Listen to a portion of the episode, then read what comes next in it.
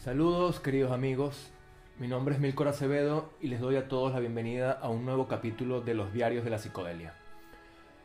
El episodio de hoy se titula LSD versus hongos mágicos. ¿Qué es mejor? La idea de este episodio surge a raíz de una pregunta que he visto repetirse muchas veces, ya sea entre mis conocidos o entre participantes de infinidad de chats que pululan por internet.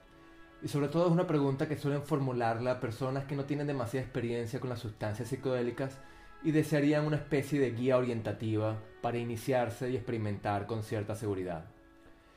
Y de una vez debo decir que la pregunta sobre la que se basa el título de este capítulo tiene trampa.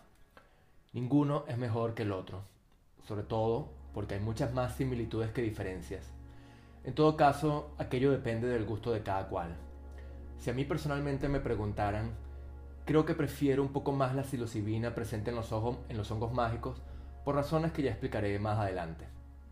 Pero jamás podría renegar del LSD, una sustancia que me ha brindado tantas horas de aprendizaje, sabiduría y también, por supuesto, de recreación. Así que tanto el LSD como los hongos son extraordinariamente maravillosos.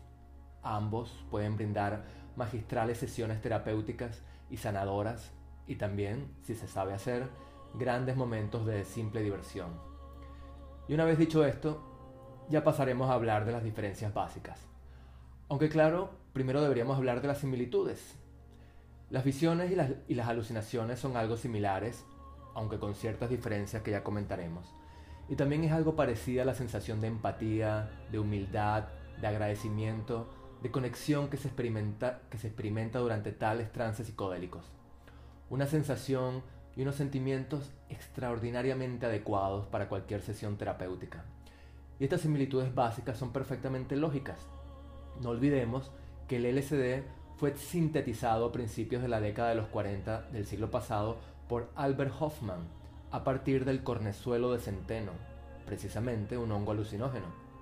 Se cree, y hay muchas bases científicas e históricas para pensar que es cierto, que grandes filósofos y escritores de la Grecia antigua, tales como Sócrates, Platón, Aristóteles, Esquilo y Sófocles, consumieron este cornezuelo de centeno en los célebres rituales de iniciación llamados los misterios de Leusis, cerca de Atenas.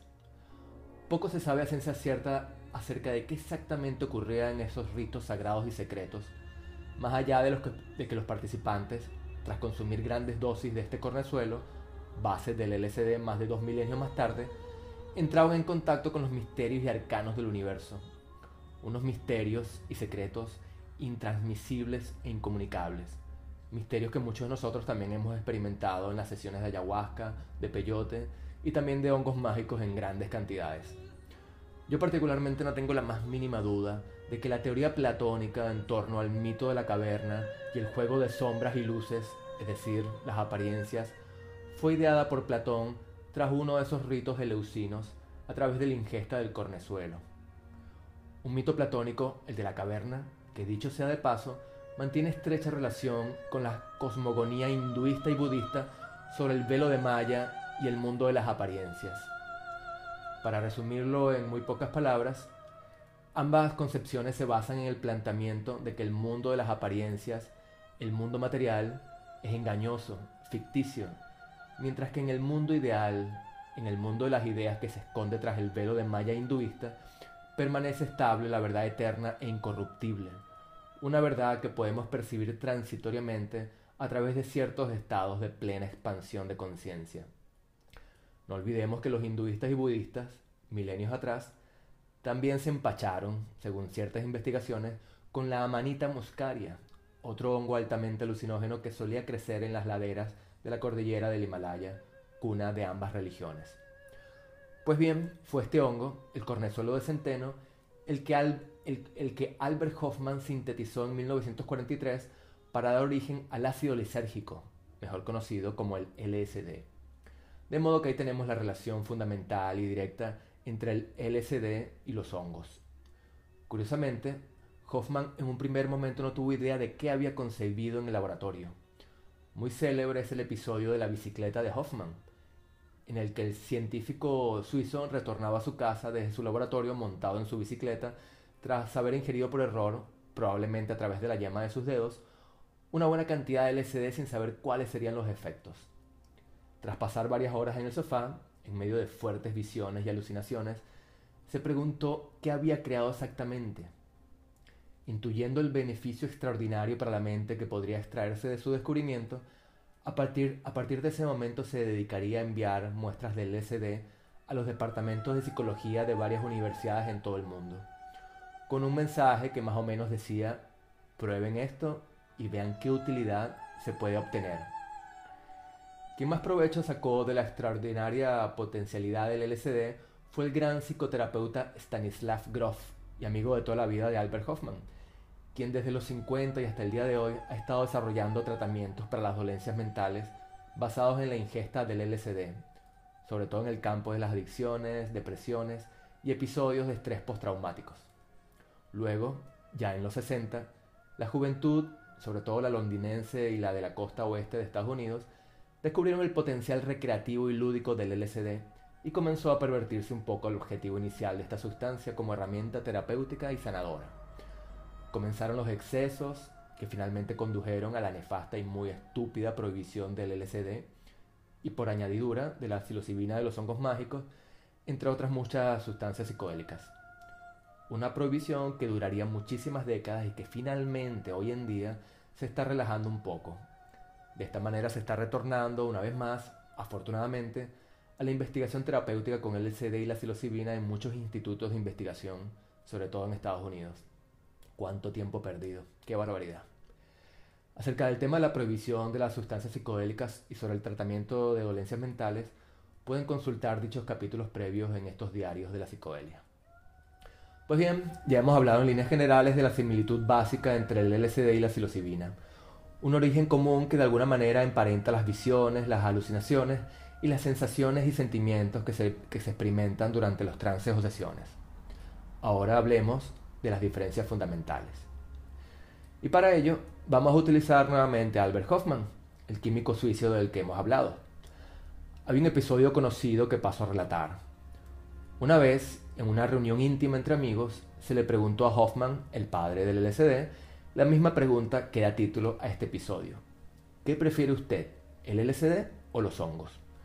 A lo que Hoffman contestó, prefiero a mi hijo problemático, así solía llamar él al LSD. A continuación se le preguntó por qué prefería el LSD, a lo que contestó, siento que las visiones de los hongos son muy animadas. Su interlocutor, algo confuso, preguntó si se refería a que parecían estar vivas, a lo que, a lo que Hoffman respondió afirmativamente, añadiendo, eso me hace sentir incómodo, nervioso. Pues bien, ahí tenemos, según mi opinión personal, la principal diferencia entre el LSD y los hongos, algo que yo también suelo experimentar. A través de las visiones de los hongos, uno suele percibir o presentir la presencia de algo que está vivo, un otro, que puede llegar a ponerte algo nervioso, tal como le sucedía a Hoffman. Es algo que sucede también con la ayahuasca y el peyote. Es por ello que yo suelo denominar a los hongos como mini ayahuascas, porque llegan a ponerte en contacto con ciertas energías, las mismas potencias de energías que a una escala mucho mayor también experimentas con la ayahuasca. Esta presencia algo velada, pero perfectamente perceptible, de algo vivo, poderoso, súper inteligente, que se esconde tras las imágenes visuales, una presencia que algunos pueden denominar como energías, fuerzas, naturaleza, divinidades o simplemente Dios, sin duda puede llegar a poner nervioso más de uno e incluso crear ciertos episodios de ansiedad si se abusa demasiado de la dosis. Pero esta es justamente la razón por la que yo, y tal como decía al principio, creo preferir un poco más a los hongos, sobre todo si me encuentro en medio de la naturaleza. La emoción, ciertamente asombrosa, de encontrarme en presencia de algo cuyo poder e inteligencia es indescifrable e inconmensurable. Esa emoción es sencillamente indescriptible. Y a mí definitivamente me gustan las emociones fuertes. De ellas obtengo la mayoría de mis enseñanzas y de allí la enorme conexión que se establece con la naturaleza, pues esa presencia vida, esa presencia viva, se traslada a todas las plantas, árboles y animales que puedas captar a tu alrededor, como si esa energía universal que percibes en las visiones arropara y se trasladara y también hermanara a todos los objetos circundantes. De allí también el intenso sentimiento de conexión y también de humildad al, al sentirte una parte insignificante de tanta unidad inabarcable. Y es en esos estados de plena unidad, de asombro, de humildad, de conexión, cuando se comprenden las teorías antropológicas que afirman que el sentimiento místico del Homo sapiens nació al probar la psilocibina contenida, contenida en los hongos mágicos algo de lo que también hablo más profusamente en el capítulo dedicado a las sustancias psicodélicas y el nacimiento de las religiones. El animismo, el panteísmo, el totemismo, el chamanismo y algo más tarde el politeísmo también, surgieron de esta sensación de unidad con un otro más poderoso y universal, un otro que también, por supuesto, nos contiene a nosotros mismos. Una sensación de unidad propiciada por el consumo de plantas madre o plantas ancestrales, tal, tal como suelen ser denominadas por infinidad de comunidades indígenas sin conexión entre sí. Alimento de los dioses es otro nombre que suelen recibir. Recordemos todo lo que acabamos de explicar acerca del cornezuelo de centeno en relación a los griegos y la manita muscaria con respecto a los budistas e hinduistas. Pues bien, esta intensa conexión con fuerzas vivas, esta clara percepción de energías veladas que tan nervioso ponían a Albert Hoffman no son tan claramente perceptibles con el LSD. Yo creo que la explicación es lógica y sencilla. Los hongos mágicos, así como las trufas mágicas, provienen directamente de la madre naturaleza. Son legión quienes opinan que fueron puestos allí precisamente por la naturaleza para entablar contacto, contacto directo con los seres vivos, y no solamente humanos, pues se sabe de otros animales que también consumen habitualmente psilocibina. Fueron puestos allí por la madre naturaleza para transmitir su mensaje de unidad, empatía, humildad, un mensaje que intenta contrarrestar esta locura autodestructiva emprendida por el Homo sapiens.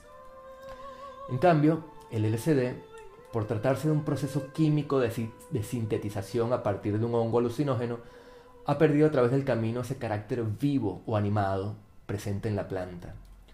Ya no se percibe, o al menos no a esos niveles, esa presencia de poder, de otredad, de pura energía viva. La sensación de unidad, de empatía, de humildad permanece, por supuesto, pero se ha perdido en el camino la intuición de esa presencia velada. Y hay quienes lo agradecen. A cambio, se ha ganado en imágenes y visiones. Y es que otra de las diferencias fundamentales es el enorme poderío visual y alucinatorio del LSD. Muchas veces se ha dicho que el LSD, a causa de ser una sustancia sintetizada en el laboratorio, es quizá la droga, al menos entre las psicodélicas, más potente en función de su dosis. Apenas, apenas un pequeño cuadradito de LSD es capaz de brindarte entre 8 y 10 horas de fuertes sensaciones y emociones. Por eso es aconsejable, para quienes no tienen demasiada experiencia previa, siempre empezar con medio cuadradito y hacerlo siempre en un entorno apacible y con compañía adecuada. En cambio, una dosis fuerte de hongos, en torno a los 5 gramos, tiene una duración aproximada de entre 5 y 6 horas. Siempre se ha comentado que un solo maletín podría contener suficiente LSD para drogar a toda la población de Estados Unidos. En cambio, hace falta ingerir unos 5 gramos de hongos mágicos en estado seco o unos 15 gramos de trufas mágicas para, para experimentar un viaje más o menos equivalente a dos papelitos de LSD. Como decía, las visiones y las alucinaciones del LSD a partir de ciertas dosis son incomparables y de un realismo increíblemente vívido. Pero en relación a los hongos también hay diferencias claras. En virtud de lo que hemos estado hablando, es decir, en relación al carácter vivo o animado de los hongos mágicos, las visiones con la psilocibina presentes en los hongos son como más orgánicas, ancestrales, yo diría que incluso más tribales, como si de alguna manera estuviéramos en presencia de fuerzas o incluso civilizaciones arcaicas o primigenias. De hecho, se asemejan, como he dicho, bastante a las imágenes y visiones que se obtienen con la ayahuasca y el peyote. En cambio, las visiones del LSD son, por decirlo de alguna manera, mucho más psicodélicas. De hecho, creo que el término psicodélico surgió en los años 60 y que significa literalmente manifestación del alma a partir de los vocablos griegos psique y delos, va perfectamente de la mano con las imágenes del LCD. Patrones repetitivos, florales, absurdos y muy coloridos, increíblemente imaginativos, que sin lugar a duda ayudaron a crear la estética que tanto conocemos surgida en los 60 y 70. Pero como ya he dicho, se trata de patrones geométricos sin presencia viva detrás, patrones en los que se percibe, o al menos yo así lo siento, el factor químico, más que natural, presente en el proceso de creación de estos poderosísimos papelitos. Y bueno, siguiendo con las diferencias básicas, también debemos hablar de dos factores fundamentales, el aspecto recreativo y el terapéutico. Yo particularmente, por todo lo que ya he explicado, prefiero los hongos al hallarme en medio de la, de la naturaleza. La conexión con el entorno es indescriptible. Aunque claro, el colorido visual que brinda el LCD también es incomparable. Pero a la, hora, a la hora de una reunión con amigos, con buenos y experimentados amigos me refiero, no olvidemos que la franja que separa un buen viaje a un mal viaje es mínima y esto depende muchísimo de con quién estemos, mucho cuidado con esto. A la hora de una reunión con amigos decía, creo que prefiero un poco más el aspecto lúdico y mucho más recreativo del LCD. Detengámonos un poquito más en este punto que acabo de comentar. Siempre que escucho a alguien diciendo que tuvo una primera mala experiencia con los hongos o el LCD y que tiene miedo de repetir, yo siempre le pregunto a continuación, ¿dónde y con quién lo hiciste? Y las respuestas siempre suelen ser similares. Lo hicieron en un entorno desapacible, alguna fiesta o reunión grupal, y además con las personas que no eran las adecuadas.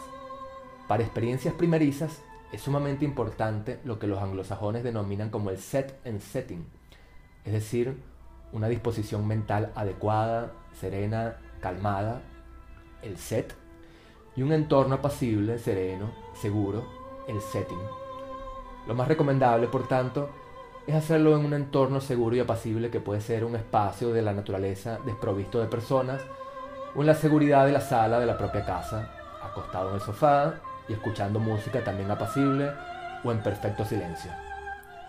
Yo particularmente suelo alternar estos dos espacios durante mis sesiones.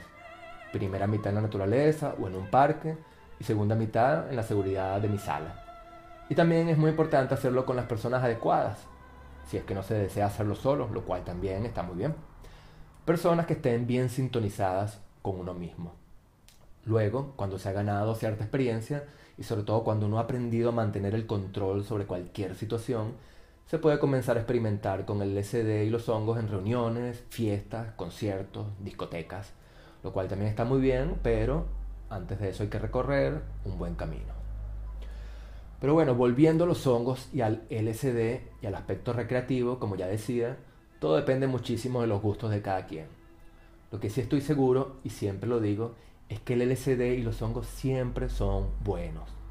Incluso los malos viajes son buenos, según mi opinión, de modo que al menos en mi caso no existen los malos viajes. Así que como decía al inicio del capítulo, no veo por qué hay que escoger entre uno y otro. Ambos son maravillosos.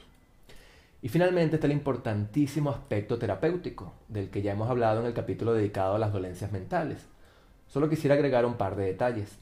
Ambas sustancias, por estar emparentadas, son perfectamente recomendables. Y tal como ya mencionamos, para tratar dolencias mentales, siempre bajo supervisión, tales como la depresión, las adicciones y los síndromes de estrés postraumáticos. La razón es relativamente sencilla, ya lo he explicado en capítulos anteriores. Las sustancias psicodélicas poseen la extraordinaria facultad de crear nuevas conexiones neuronales, así como restaurar otras deficientes, las cuales permiten elaborar nuevas sinapsis y utilizar zonas del cerebro previamente inutilizadas. Estos nuevos caminos reflexivos son los que permiten salir del bucle de pensamientos obsesivos y cotidianos que suelen estar detrás de las depresiones y las adicciones. Son sencillamente nuevas formas de pensar, es por ello que es tan habitual sentirnos de pronto sumamente inteligentes tras la ingesta de sustancias psicodélicas como los hongos y el LSD, incluso con la marihuana. Pero en realidad no se trata de volvernos de pronto más inteligentes, ¿o sí? Sino más bien de crear nuevas pautas de pensamientos que, en el momento de generarse, nos asombran por su resplandeciente originalidad. ¿Cómo no lo había pensado antes? Nos decimos a veces con enorme perplejidad en medio de los trances psicodélicos. Es así como en muchas ocasiones solemos resolver o dejar atrás, a mí me ha sucedido, conflictos o traumas del pasado, o, o superar adecuadamente problemas del presente. Entender, orientarse, comprender, empatizar, perdonar. Siempre he pensado que una simple sesión de LSD o psilocibina es capaz de ahorrarte 20 sesiones de psicoanálisis. En este asunto, yo particularmente he encontrado al LSD algo más terapéutico que la psilocibina de los hongos, ya que encuentro al LSD un poco más manejable y controlable. Los hongos, en fuertes dosis, en cambio me suelen llevar por asombrosos y recónditos, recónditos caminos al interior de los oscuros misterios del cosmos, de los que a veces me cuesta salir. Y hay un último aspecto, nada baladí, a tomar en cuenta, o al menos a tomar en cuenta a su debido momento. La psilocibina es la sustancia psicodélica más recomendable para el tratamiento de pacientes terminales. Precisamente gracias a la conexión real y vívida que los hongos logran establecer con el inmenso poderío del universo, los pacientes terminales son muchas veces tratados con sesiones de, psilocibina, sobre todo en ciertas clínicas de Estados Unidos. Está ampliamente documentado que la ansiedad y el temor a la muerte disminuyen sobremanera gracias a la ingesta de hongos. Y es bastante comprensible. La experimentación de la plena seguridad de que hay allí algo más, algo mucho más grande, poderoso, inteligente del que formamos parte y que quizá, con suerte, nos acoja en su seno una vez hayamos partido, es capaz de reducir notablemente los niveles de angustia y miedo ante la muerte inminente. Yo no tengo dudas acerca de qué droga escogeré, escogeré una vez mi momento se haga próximo. Las drogas psicodélicas me han inoculado la certeza de que la conciencia es el gran misterio del cosmos, y precisamente no hay nada como las sustancias psicodélicas para estudiar a fondo este infinito misterio. Y dentro de este gran y eterno misterio, creo en la posibilidad de que la conciencia sea imperecedera, y quizás sea eterna por el simple hecho de que, tal como los budistas bien saben, la conciencia personal en realidad no es divisible ni unitaria, o en otras palabras, nunca ha dejado de formar parte de un gran manantial de conciencia infinita y universal. La engañosa sensación de división e individualidad, mundo de las apariencias, mito de la caverna de Platón, velo de Maya hinduista, ¿se acuerdan? Esa engañosa sensación de división e individualidad es difuminada gracias a la ingesta de hongos. Y esta sensación de unidad, de humildad e incluso de agradecimiento, o más bien esta certeza, sin duda es sumamente benéfica a lo largo de aquel tránsito final. Bueno, y finalmente hemos llegado al final de este capítulo. Hongos o LSD, cualquiera de los dos. No se lo piensen. Un día uno y dos semanas más tarde el otro, como mucho. Nunca abusar, amiguitos.